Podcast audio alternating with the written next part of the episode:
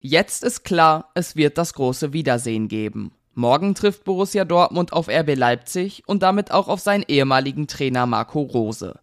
Um den Rose-Deal und die Begegnung am Samstag geht es heute wieder in einer neuen Folge BVB Kompakt, eurem täglichen Update in Schwarz-Gelb. Und das wieder einmal mit mir, Theo Steinbach. Los geht's. Gestern Morgen hatten wir schon darüber berichtet, wenig später wurde es dann offiziell. Marco Rose übernimmt bei RB Leipzig das Amt von Domenico Tedesco.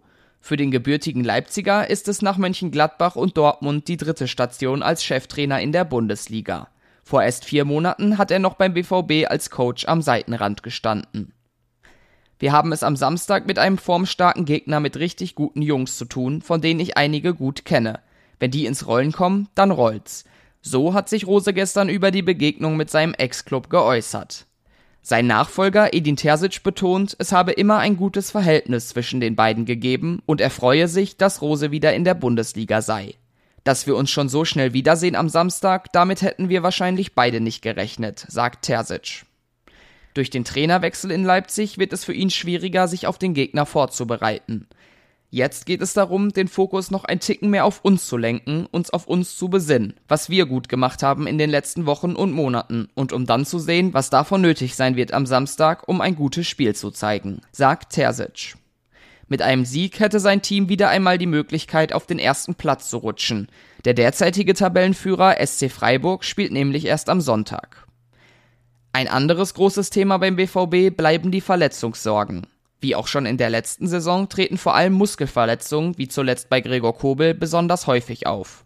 Zu dieser Spielzeit wurde deshalb viel beim Personal geändert. Einige Physiotherapeuten sind zum Beispiel neu dazugekommen. Verbessert hat sich aber bisher scheinbar nichts.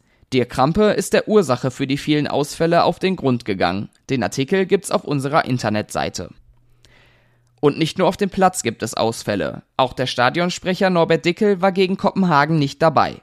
Der 60-Jährige hat sich am Wochenende beim Grillen mit seiner Familie schwere Verbrennungen an den Unterschenkeln zugezogen und musste ins Krankenhaus. Inzwischen sei er aber auf dem Weg der Besserung und will unbedingt nächste Woche Samstag beim Derby wieder im Stadion sein können. Für die U19 setzte es gegen Kopenhagen eine Niederlage. Es wird diese Saison international wohl eine ganz andere Herausforderung für das Team von Mike Tullberg. Letztes Jahr war es noch bis ins Viertelfinale der Youth League vorgedrungen. Ein bis dahin unerreichter Erfolg für ein BVB-Nachwuchsteam. In dieser Spielzeit ist der Kader nicht mehr ganz so gut aufgestellt, die Ambitionen bleiben aber. Einen Text über die Ziele der U19 hat Cedric Gebhardt verfasst. Alles, was ihr rund um Borussia Dortmund wissen müsst, findet ihr auf ruhenachrichten.de. Da kann ich euch das Plus-Abo ans Herz legen. Auf Twitter und Instagram versorgen wir euch täglich mit den aktuellsten Nachrichten und Bildern.